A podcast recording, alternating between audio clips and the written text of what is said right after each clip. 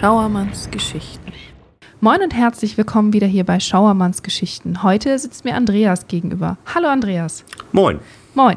Du, stell dich doch mal vor, was machst du hier eigentlich? Warum sitzt du hier bei Schauermanns Geschichten? Ja, mein Name ist Andreas Wunderlich und ich möchte so ein bisschen berichten vom Wasser, vom Segeln, vom Bootfahren, von mir selber ein paar Geschichten erzählen und da freue ich mich drauf. Ja, du hast auch eine ganz besondere Verbindung zum Wasser und zwar bist du Inhaber von Wasserwelten Bremerhaven. Das umfasst ja mehrere Sachen.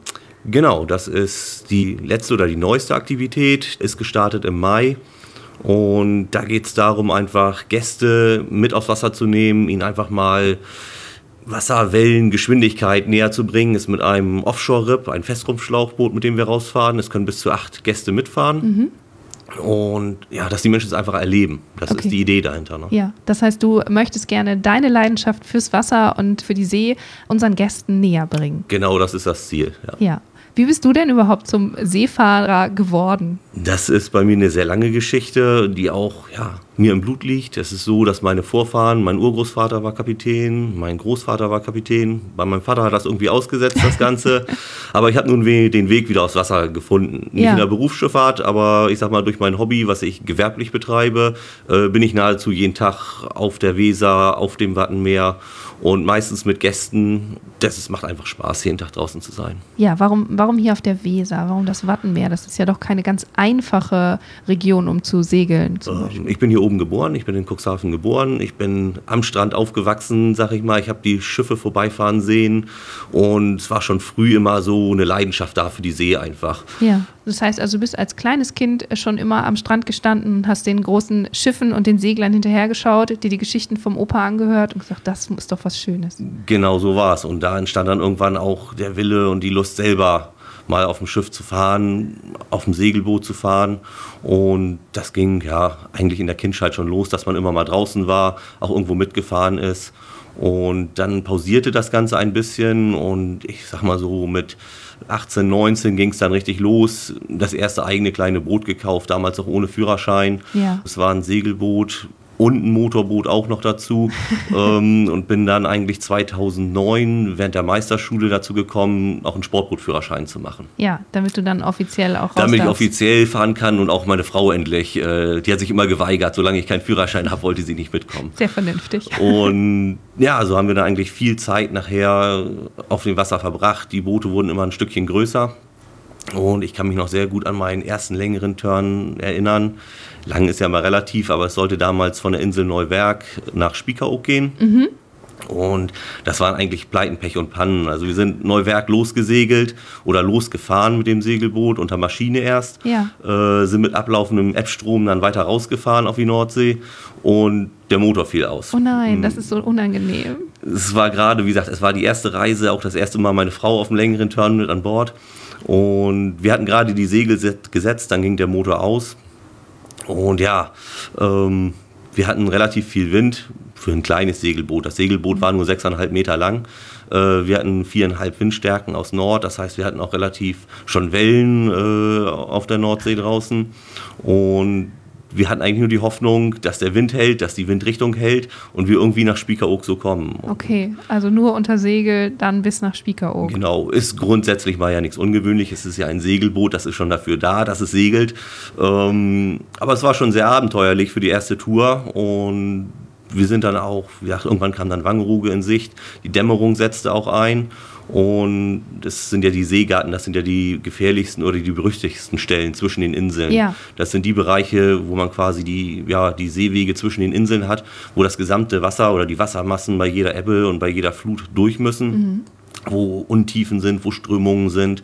Äh, so war es dann auch, dass wir die Otzumer Balje, das ist so das Seegat zwischen Spiekeroog und Langeoog, erreicht haben mit ja. Einbruch der Dunkelheit und auch dort mit dem Wind noch hinkamen, dass wir äh, auf die Südseite der Insel Spiekeroog kamen. Mhm. In den Hafen haben wir nicht mehr ganz reingeschafft. Äh, da fehlte dann der Wind wahrscheinlich. Ja, der Wind kam dann genau aus der falschen ja. Richtung, als von vorne. Zum Kreuzen war da kein Platz, aber es war, dass ein Nachbar und Freund auf Spiekeroog war, der hat uns dann reingeschleppt. Okay. Also das war der erste Segelturn ja, viele Ja. hätten vielleicht gesagt, danke, nie wieder, es reicht. Oder jetzt erst recht. Ähm, oder jetzt erst recht. Und wir haben uns dann für das jetzt erst recht entschieden. Ja, das äh, hört man dir auf jeden Fall an. Bei jedem Satz grinst du eigentlich, dass es eine tolle Geschichte war, die dir da passiert. Ja, und dann habt ihr gesagt, gut, sechseinhalb Meter, das hat dir noch nicht ganz gereicht an Das langte noch nicht ganz und das hat sich eigentlich auch in dem Urlaub, wir haben die ostfriesischen Inseln damals mit dem Boot einmal besegelt, auch herausgestellt, also es macht eigentlich wenig Spaß. Mhm. Ähm, es war keine Toilette an Bord, es war ein Kunststoffboot, es war morgens heiß, wenn die Sonne aufging, man hat jeden, jedes Knarzen irgendwo gehört und auch da wäre eigentlich wieder ein Grund gewesen zu sagen, nee, komm, das ist nichts für uns, damit hören wir auf. Äh, und ja, aber wir haben uns dann entschieden, wir wollen das doch weitermachen und haben dann ziemlich schnell nach einem größeren Boot Ausschau gehalten. Unserem jetzigen Boot auch, das haben wir 2015 gekauft. Ja, Äh, ist ein Stahlschiff, hat 10 Meter Länge, mit allem drum und dran, was man sich so vorstellen kann. Und auf den ja, Reisen nach Nordfriesland, nach Ostfriesland, wir haben mittlerweile die ganzen Halligen und Inseln alle besegelt, Ja. mehrfach besegelt, kam dann irgendwann die Idee, auch Gäste mit an Bord zu nehmen. ja, den du dann dein Revier quasi zeigen Genau, kannst. denen einfach Lust machen auf den Bootsport, äh, auf das Wasser.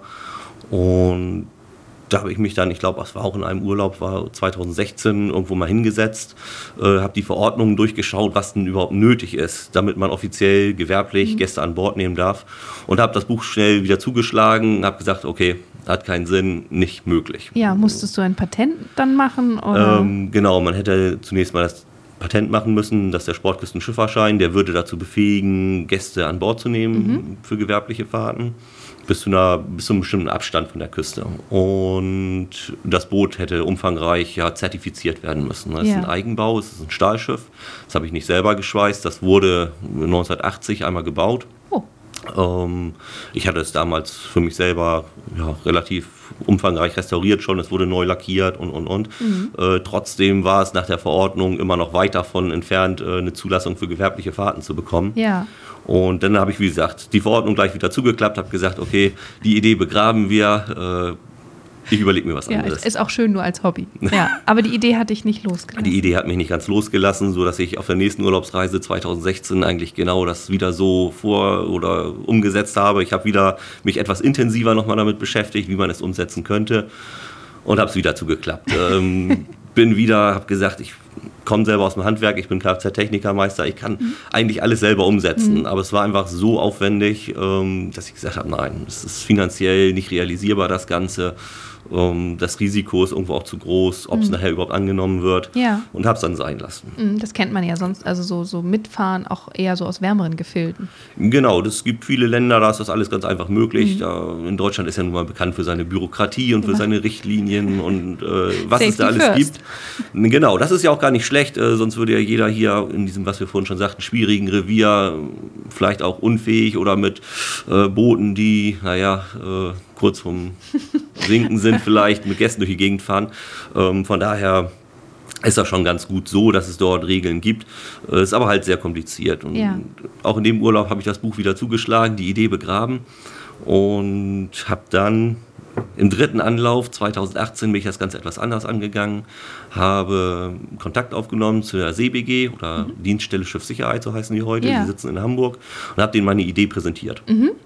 Und da war man sehr aufgeschlossen.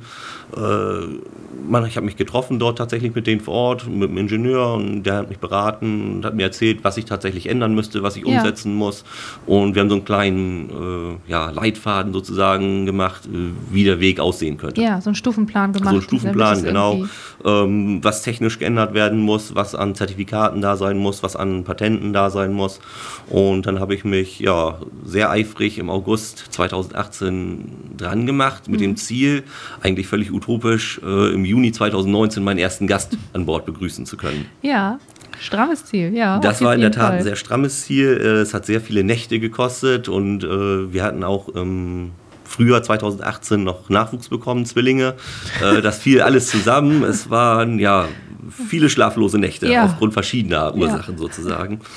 Ähm, ich habe dann zunächst das Boot äh, ein Ingenieurbüro beauftragt, was eine nachträgliche CE-Zertifizierung durchführen mhm. sollte. Okay. Äh, und der Ingenieur war vor Ort bei mir. Ich habe zum Glück eine sehr große Halle zu Hause. Ich habe Maschinen, ich habe die Technik, ich habe das Know-how, um das alles irgendwo selber umsetzen zu können.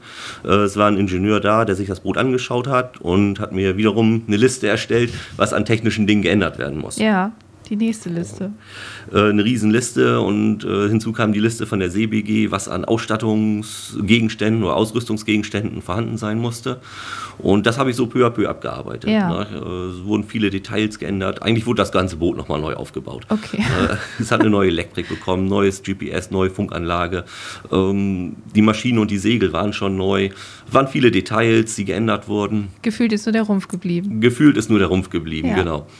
Und ja, parallel dazu habe ich mich dann dran gemacht. Ich habe dann hier vor Ort in Bremerhaven quasi meinen Schein gemacht, meinen Sportküstenschifferschein. André Freibote, der macht hier sowohl die theoretische als auch die praktische Ausbildung in Bremerhaven. Und das hat unheimlich viel Spaß gemacht. Einmal den theoretischen Teil. Klar, ich bin Jahre zuvor lange schon gesegelt, ähm, immer im Tidenrevier eigentlich. Aber es waren trotzdem auch Sachen, die man neu dazulernt. Ja, wahrscheinlich, weil der Blick nochmal anders darauf war, immer mit der Sicherheit der Gäste dann im Hinterkopf. Das auch und ich habe mir eigentlich das Segeln selber beigebracht, ähm, habe das auch immer für richtig und gut befunden ähm, und jetzt ja hat man es halt nochmal vielleicht auch etwas mehr aus der Theorie heraus betrachtet, das Ganze. Ja. Und ich musste feststellen, dass das schon ganz okay war, was ich da so bisher die Jahre, all die Jahre gemacht habe. Ähm, und es war dann nachher final im Mai tatsächlich die Prüfung. Mhm. Wie gesagt, ich wollte ja im Juni die ersten Gäste an Bord begrüßen und es musste schon alles gut gehen. Ja, Und das war eine Woche, die wir an Bord verbracht hatten hier auf der Segelyacht. Und das Ziel haben wir dann auch erreicht. Ne? Also ich glaube, die Prüfung war am 23. Mai oder 22. Mai nach einer Woche Segeltraining. ja. Und mit ja, Rettungsmanövern, mit Segelmanövern, Hafenmanövern. Mm, War eine ganz tolle Zeit, war eine tolle Crew. Wir waren mit sieben Leuten an Bord, die alle das Ziel hatten, diesen Sportküstenschifferschein zu machen und hatte dann alle meine Sachen zusammen. Die Funkzeugnisse, den Sportküstenschifferschein, die Zertifikate, äh, was da alles so kam. Ja. So dass ich tatsächlich im Juni dann loslegen konnte. Und das war der 8. Juni bei, ja, nicht bei strahlendem Sonnenschein, bei strömendem Regen, dass ich meine ersten Gäste an Bord begrüßt habe. Herzlich willkommen im norddeutschen Sommer. Nein, das ist nicht immer so. Wir haben auch sehr viel Sonne.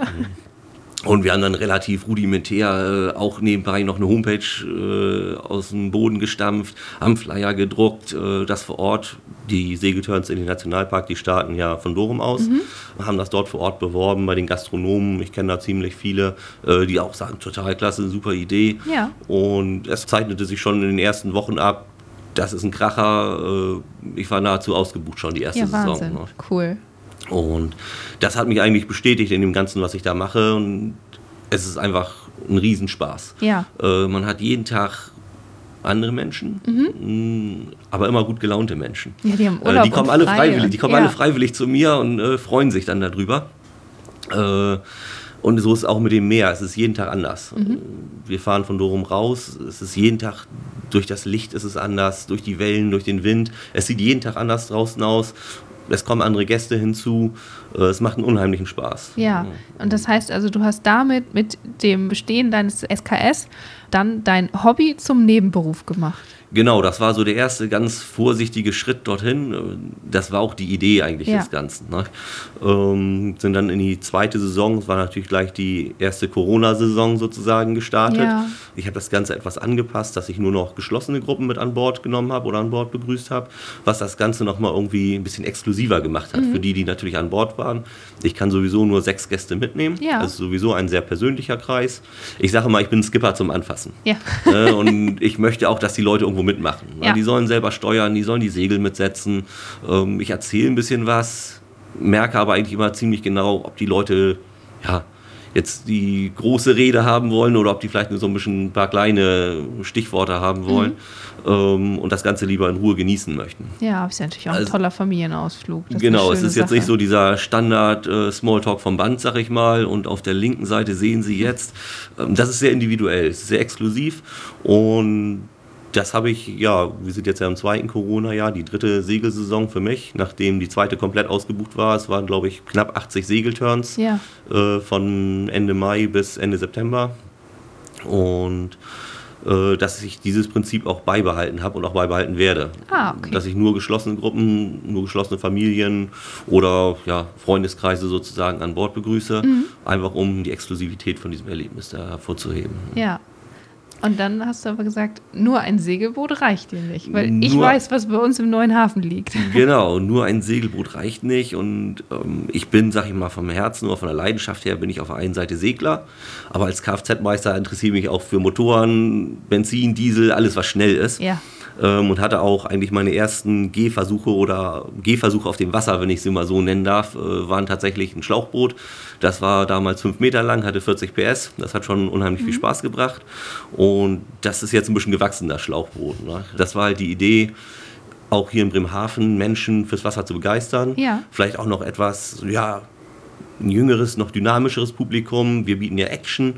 Äh, das ist so ein bisschen unser Motto: Wasser, Wellen und Geschwindigkeit erleben. Ja. Äh, einfach Menschen hier mit auf die Weser rauszunehmen, an den großen Containerschiffen vorbei, äh, in die Wellen die Leute reinzubringen, äh, dass sie es richtig erleben. Ja. Und wie gesagt, dafür ist das Schlauchboot etwas gewachsen. Das ist jetzt halt nicht mehr 5 Meter lang und hat 40 PS. Das ist jetzt 8 Meter lang, hat fast 400 PS. Oh, okay, das ist ein bisschen mehr als mein Auto. Vielleicht ein bisschen. Ein bisschen. Und das ist eigentlich, ja, ich sage immer, wenn ich erzähle, ich habe ein Schlauchboot, dann lächeln die Leute immer etwas milde. Ähm, Ich belasse es meistens dabei. Ne? Unter dem Schlauchboot stellt man sich ja so ein kleines rotes Schlauchboot vor, was man mühsam mit einer kleinen Pumpe aufpumpen muss Ja. vielleicht und dann irgendwo über den See paddelt. Das ist schon ein bisschen was anderes. Ja. Ne? Föhnt die Haare dann doch nochmal ganz gut in Volumen. Es fliegt alles weg, was nicht fest auf dem Kopf verankert ist. Also Mützen, Brillen, Perücken, die sind weg. Ja, zwei Saisonzeiten sind schon vorbei, die, die dritte kommt. Was war so ein besonderes Erlebnis, was du so mit deinen Gästen oder an Bord gehabt hast? Ähm, auf den Segelturns, ja, es sind immer besondere Momente. Sei es, dass wir irgendwann Schweinswale entdeckt haben. ne? Äh, für die Gäste sind aber auch die kleinen Details, die für mich vielleicht alltäglich sind, äh, auch wenn es für mich immer besonders ist. Aber für die Gäste ist es natürlich nochmal spezieller, das Ganze. Besonders beeindruckend für die Gäste sind eigentlich die Segelturns in den Sonnenuntergang. Ja, Nicht? Äh, wenn das dann alles zusammenkommt, dass wir tatsächlich Wind haben, die Sonne versinkt am Horizont, ähm, das ist ein Erlebnis, das ist einmalig. Ne? ja, das ist ja auch gerade, wenn man unter Segeln fährt, diese Stille an Ja. Bord. Man hört nur das Wasser, was äh, durch das Boot ähm, ja quasi geschnitten wird und äh, das ist ein ganz, ganz schönes Gefühl. Man ist so frei.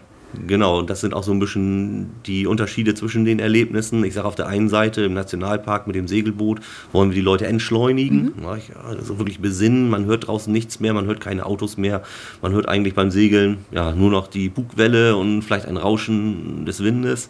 Und hier in Bremerhaven wollen wir die Leute beschleunigen. Nicht? Genau das Gegenteil. Ja. Und äh, ja, es verträgt sich ganz gut miteinander. Nicht? Ja, und vor allen Dingen für dich die perfekte Balance. Es ist für mich die perfekte Balance. Ne? Ja. Und es kam dann zwischenzeitlich ja noch etwas hinzu, äh, was mein Angebot sozusagen nochmal erweitern soll in Zukunft. Ja. Äh, Und zwar bin ich zu einem alten Leuchtturm gekommen. Wie kriegt man einen alten Leuchtturm? Kleinanzeigen? Ich will es nicht sagen, es war tatsächlich eBay Kleinanzeigen. Ähm, ein Bekannter von mir, der wusste, dass ich sowieso in vielen Hinsichten ein bisschen verrückt bin, viele verrückte Dinge mache, mh, hat mir die Anzeige weitergeschickt, Leuchtturm zu verkaufen. Ich Ah, so, ja, besten Dank. Äh, hab dort sofort angerufen, war auch der Erste, der äh, dort den Verkäufer erreicht hat. Ja. Äh, und habe gesagt, super, ich würde mir den gerne angucken, passt es morgen früh um 8. Okay, wo stand der? Wo musstest du hin? Äh, er stand tatsächlich nicht mehr, er lag schon. Okay. Ähm, und zwar in Wilhelmshaven bei einem großen Bergungsunternehmen. ja, Der Leuchtturm selber stand bis 2012 in der Jade vor Wilhelmshaven. Und als dort der Jade-Weserport errichtet wurde, haben sich die Fahrwasser geändert. ja. In dem Zuge wurde er dann demontiert vom großen, riesigen Bergungsunternehmen mit riesigen Schwimmkränen. Die haben den ja, mit dem Schneidbrenner wie ein Baum gefällt, sag ich mal. Ist allerdings nicht umgekippt, sondern wurde im Kran gehalten. Wurde nach der Demontage auf dem Gelände in Wilhelmshaven abgelegt. Ja. Das war 2012 und fiel dann ja, in den Dornröschenschlaf. Ähm, lag in der Ecke, ein riesiges Gelände, er war ein bisschen eingewuchert. Und Anfang 2018 fanden dann Bergungsarbeiten oder Räumarbeiten äh, auf dem Gelände Da statt. wurde mal Inventur gemacht. Was man brauchte mal ein bisschen Platz wieder irgendwie äh, und der Leuchtturm wurde einfach bei eBay eingestellt. Verrückt. Und da war mir sofort die Idee klar, Ja, das ist eine tolle Sache. Äh, da kann man eigentlich ein tolles Übernachtungserlebnis von machen. Ja. Ne? Kombiniert er sich wieder ganz gut mit meinen anderen Erlebnissen, die ja irgendwo alle, ja, es sind maritime Erlebnisse, sag ich mhm. mal. Ich möchte meinen Leuten das Meer zeigen, auf vielfältige Art und Weise. Und der Leuchtturm ist jetzt die Ergänzung sozusagen, am Wasser irgendwo mit Blick aufs Wasser noch zu übernachten. Ach, wie schön. Und geht das jetzt schon? Kann ich da schon buchen oder bist Nein, du noch leider noch nicht. Ähm, er liegt mittlerweile bei mir zu Hause in der Werkstatt. Wie gesagt, du hast wirklich eine große Halle. sie ist groß, die Werkstatt. Ganz so groß ist der Leuchtturm auch nun wieder nicht. Er ist aktuell ungefähr 12 Meter lang. Hat an der Galerie oben Durchmesser von 5 Metern mhm. und der Schaft ist etwas dünner im Durchmesser, der hat 2 Meter Durchmesser ungefähr. Die Herausforderung war natürlich, den Leuchtturm von Wilhelmshaven erstmal hierher zu kriegen. Ja. Und auch da, wie gesagt, kam mir dann wieder meine Ausbildung zur Hilfe, dass ich da auch sehr praktisch denken kann. Äh, wir haben einfach vor Ort in Wilhelmshaven mit dem Schneidbrenner die Galerie abgeschnitten, oh, okay. Äh, so dass er dann transportabel war. Ja. Immer noch relativ spektakulär. Eine große Kranfirma hier aus Bremerhaven hat ihn mit einem Tieflader in Wilhelmshaven abgeholt und wir haben ihn mit einem großen Autokran bei mir zu Hause umgeladen und dann in die Werkstatt buxiert. Verrückt. Ich meine, man kauft nicht alle Tage einen Leuchtturm. Genau, also die Idee hatte ich tatsächlich früher als Kind auch schon mal, irgendwie im Leuchtturm zu wohnen. Es scheiterte aber eigentlich immer dran, das einen Leuchtturm zu kriegen. Ja. Und ja, es ging dann los mit Planung natürlich. Wie stellt man das Ganze an? Äh, wie errichtet man so einen Leuchtturm wieder? Gar nicht mal jetzt unbedingt die praktische Umsetzung, den Leuchtturm auszubauen. Wie gesagt, ich habe zu Hause die entsprechenden Maschinen, Geräte, mhm. das Know-how. Und aber vielmehr einen Architekten zu finden, der so ein verrücktes Projekt irgendwo begleitet, ähm, einen Standort zu finden dafür. Mhm und das kam dann ja eins zum anderen, äh, nachdem dann ein Architekt gefunden war, der gesagt hat, jo, das Ganze machen wir. Wir hatten einen Standort gefunden bei uns in Spieker-Neufeld, direkt Schön. am Hafen, ja. am Wattenmeer. Äh, welcher lange Zeit in der Schwebe war. Es gab Probleme mit dem Landkreis. Äh, die Gemeinde war von Anfang an dafür, hat das mhm. unterstützt, das ganze Projekt. Äh, tauchten nachher Schwierigkeiten beim Landkreis auf. Aktuell sieht es wieder, geht es wieder voran. Ja. Äh, aber wir prüfen auch hier in Bremerhaven mittlerweile einen Standort, ja. äh, sodass ich noch nicht ganz final sagen kann, wo er nachher stehen wird. Ne? Ach, ich bin ja egoistisch. Ich drücke Bremerhaven mal die Daumen. es bleibt spannend. Ja, verrückt. Und dann willst du da ein, ein Hotel, also, naja, eher eine, eine kleine Ferienwohnung oder wie, wie genau, so, stellst also du dir das vor? Ich, Mal uns mal ein ich sage immer Übernachtungserlebnis dazu, ja. ähm, weil Hotel ist es nicht. Es ist keine Ferienwohnung im klassischen Sinne. Mhm. Es ist ein Erlebnis, wie ja. alle Sachen, die ich irgendwo anbiete. Aber ein ganz besonderes Erlebnis. Es ist so es wird am Turmschaft unten ein kleines Gebäude, ein kleiner Kasten angesetzt. Wie im Schiffsbau wird er geschweißt, komplett mhm. aus Stahl, sodass er auch wasserdicht ist, sturmflutsicher ist. Dort ja. wird einmal der Eingang und das Badezimmer untergebracht. Aha. Und dann kann man im Turmrohr die Wendeltreppe ganz nach oben gehen. Kommt Wie man quasi, sich das so ganz klassisch in einem Leuchtturm genau, vorstellt. Genau, er ist auch noch rot-weiß gestreift. Oh. Also es sind alle Klischees erfüllt. Ne? Es ist ein Leuchtturm, rot-weiß. Perfekt. Ähm, man geht die Wendeltreppe nach oben, kommt in, ja, ins Laternenhaus, wo früher halt das Feuer, das Leuchtfeuer, die Laterne war, mhm. was nicht mehr vorhanden ist. Ähm, und dort ist quasi ein Bett. Ja. Das ist ein Kreis und das ungefähr der Raum hat einen Durchmesser von 2,50 Meter.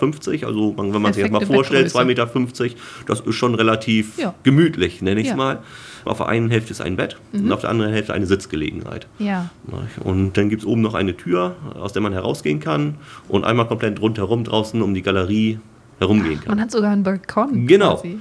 in alle Richtungen. Ja. Oh, das stelle ich mir schön vor.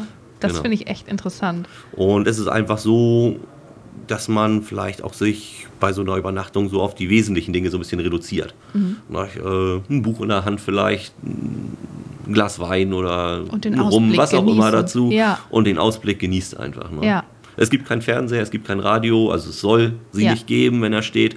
Vielleicht noch ein kleines Bücherregal mit ein, zwei ausgewählten Büchern über die Seefahrt oder vielleicht schreibe ich selber noch mal ein Buch, ich weiß das noch nicht, was so noch kommt. Ja. Das klingt ganz toll. Das klingt sehr spannend. Ja, eine schöne Geschichte. Also ich finde, deine Projekte sind auf jeden Fall auch so vielfältig. Also da ist ja keins wie das andere und jedes kitzelt so ein bisschen ganz besondere Gefühle hervor. Genau, das war es eigentlich schon vom ersten Projekt an, wo wir das erste Boot zertifiziert haben. Und wir hatten jetzt gerade wieder die Abnahme von der Dienststelle Schiffssicherheit. Also das Boot muss alle zwei Jahre zum TÜV, wie mhm. bei einem Auto, ja. weil ich es gewerblich nutze. Das ist bei privat genutzten Sportbooten ist das nicht so. Da kann jeder mit seiner Badewanne munter vor sich hin auf der Elbe oder auf der Weser schippern. äh, sobald man aber Gäste gewerblich an Bord nimmt, muss halt eine Zertifizierung oder ja. eine regelmäßige Abnahme durchgeführt werden, die ist gerade wieder erfolgt. Und ich hatte auch dort ein sehr nettes Gespräch. Das ist ein Kapitän gewesen, der für die Dienststelle Schiffssicherheit arbeitet, diese Abnahmen macht. Und ich habe einmal vorsichtig nachgefragt, ob es denn noch weitere Boote gibt äh, im Bereich der Nordsee oder im Bereich des Wattenmeeres, die eine Abnahme haben. Und es ist tatsächlich mein Boot das einzig zugelassene Segelboot, was wattentauglich ist. Also wattentauglich bedeutet ja auch, wenn ich das jetzt richtig sage, du kannst dich trocken fallen lassen. Genau, ich, das, Boot, das Segelboot kann sich trocken fallen lassen. Äh, es hat einen Hubkiel, das heißt, wir können den Tiefgang variabel einstellen. Und wenn es wirklich flach wird, was es meistens ist, wir haben meistens nur Wassertiefen, ich sag mal zwischen Meter und Meter 30, wo wir segeln, ähm, kann es trocken fallen und es ist das einzigste Boot, was diese Eigenschaft hat und zugelassen ist.